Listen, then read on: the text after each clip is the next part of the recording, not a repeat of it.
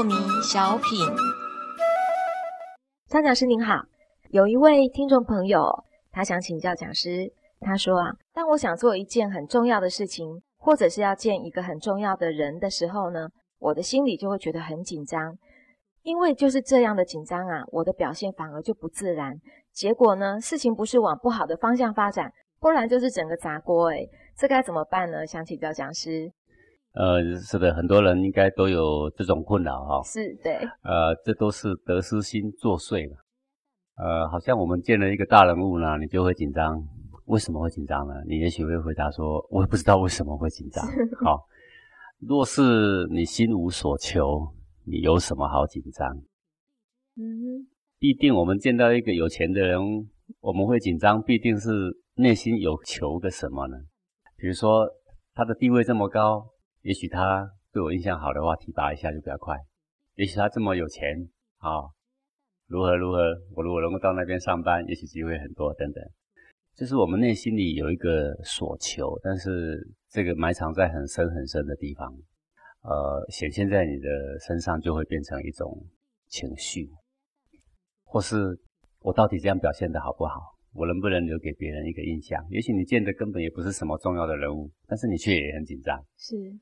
呃，他会不会对我印象不好，或者是说相亲的时候，哈，是很紧张？为什么？当然啦。啊，对呀，我要见的到底是什么样的一个人？嗯，然后你看到那一个人，哎，你觉得蛮顺眼的，然后你开始紧张起来，他到底对我印象到底怎么样？是。所以总而言之，都是一种得失心在作祟。那么这个得失心在什么地方发作呢？就在你的黄庭一窍。古人说，你的心头。那么它是怎么发生呢？就是伴随着一个小小的气血，一个小小的热浪在里面翻涌。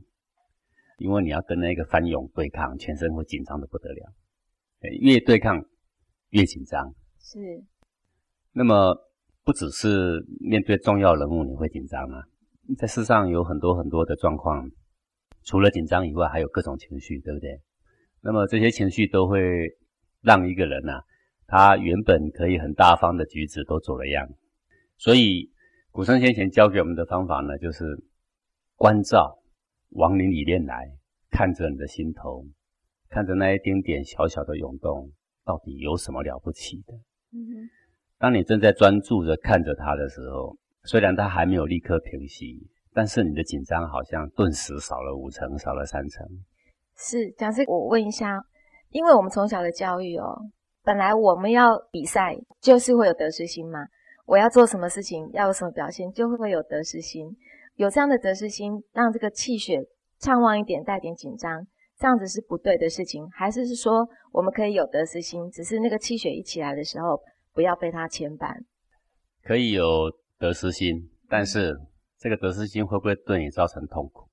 是。如果我对一个事物的追求，我很希望。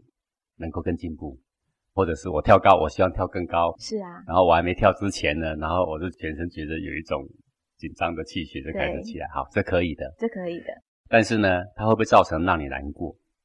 嗯哼。古圣先贤要教我们的不是你不会紧张，而是在紧张中你不难过。是。古圣先贤教的也不是说叫你不要哀伤，还是叫你不要喜悦。是。而是说哀伤喜悦呢，不难过，不影响你的心性。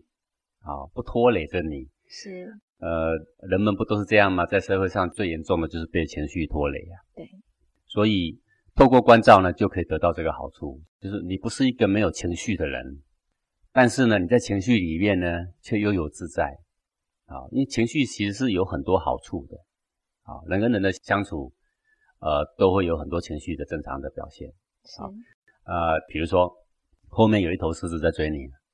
要不要很紧张？很紧张，跑很快。要很紧张。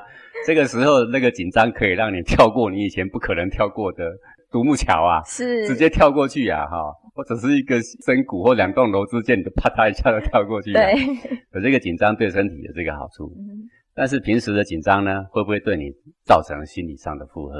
是啊，这个才是最主要的主题了。是那古圣先贤教给我们“唯精唯一，允直觉中”这样的关照的心法，就是在。